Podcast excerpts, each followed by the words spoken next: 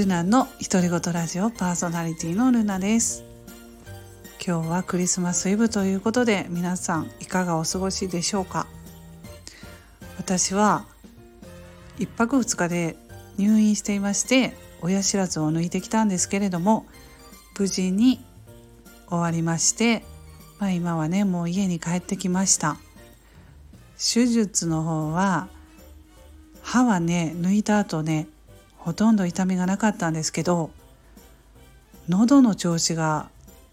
悪くなりまして炎症を起こしたんですよ。まあそれは全身麻酔で鼻からあの酸素を入れるのにチューブを通したりする加減で喉の方にもね、まあ、の通ったりしてその炎症が起きてしまったんですけどこれもまた日にちが経てば治ってくるのかなと思います。もう毎日ね配信してたんで1日2日喋らないとねやっぱりあのいつものように言葉が出てこないです。本当にこれびっくりしてます自分でも。うんでもねちょっとね毎日の配信はまだもうちょっと無理かなって感じで声がどうしても出づらいのでまたねえー、調子がいい時に配信しようと思いますけど今日はクリスマスイブっていうことで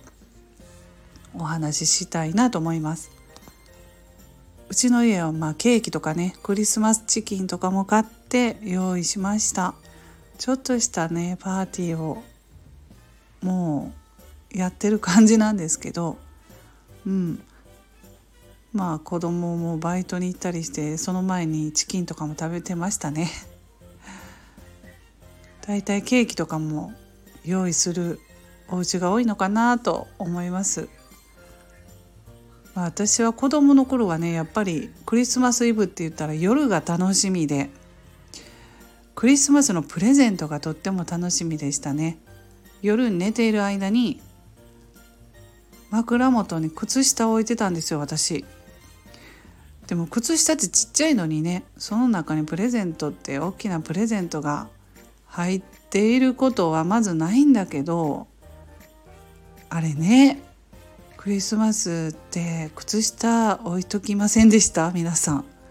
私置いていてプレゼントは枕元にあったんだけど靴下には入ってなかったかな？いつも、まあ、それがちょっと不思議だったんですけど。でまあ結構二十歳とか独身？の頃20代とかの頃も結構ねクリスマスイブって言ったらなんかこうワクワク感はありました。うん、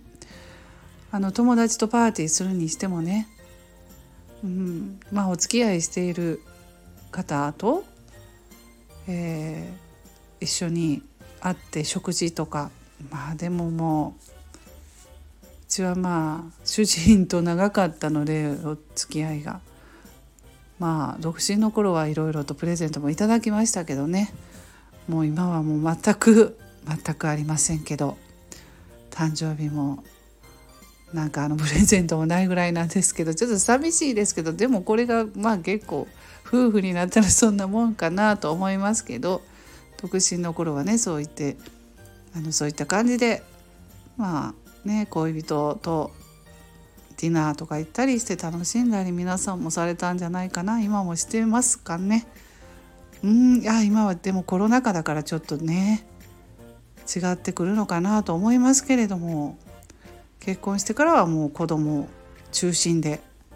子供に何をプレゼントしたらいいのか一生懸命考えたりケーキもねキャラクターのとかいろいろね注文したりとかしましたね。そんなクリスマスイブで今年はちょっとあの調子が悪いクリスマスイブになりましたけれども皆さんはどうでしょうか？楽しんでいますでしょうか？はい。今年のねクリスマスも皆さん楽しんでいただきたいと思います。それではこの辺で終わります。ルナの独り言ラジオのルナでした。良いクリスマスイブをお過ごしくださいませ。